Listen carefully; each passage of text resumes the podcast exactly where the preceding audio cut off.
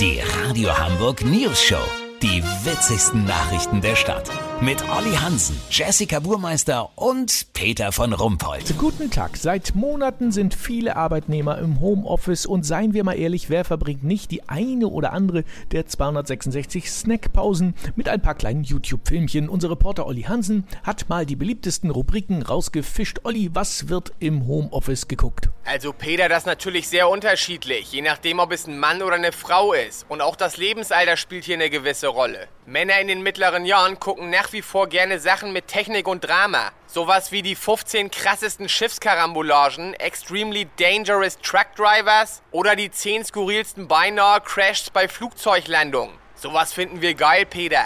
Supernerds gucken die drei häufigsten Ursachen für Signalstörungen bei Modelleisenbahnen der Spur N oder die acht größten Biberstaudämme der Welt. Ja, kommt mir einiges bekannt vor. Äh, Was ist mit dem Thema Sex? Sex ist bei YouTube ja nicht so krass vertreten. Gibt paar Leichtathletinnen-Videos, bei denen die Hose in die Poritze rutscht, aber das war's dann auch schon. Sehr beliebt sind sogenannte Unboxing-Videos. Da bestellen sich Leute irgendwas im Netz und packen das dann vor der Kamera aus. Besonders skurril die Folge von Joe Biden, Unboxing the New Air Force One.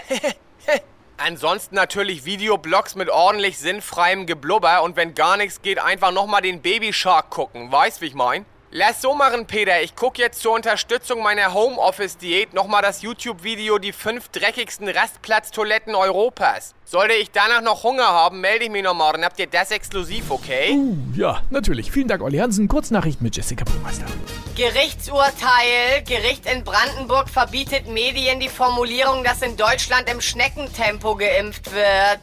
Geklagt hatte eine Nacktschnecke aus der Uckermark, die sich davon diskriminiert fühlte. Eilmeldung China. Sack Reis soll ein Loch haben.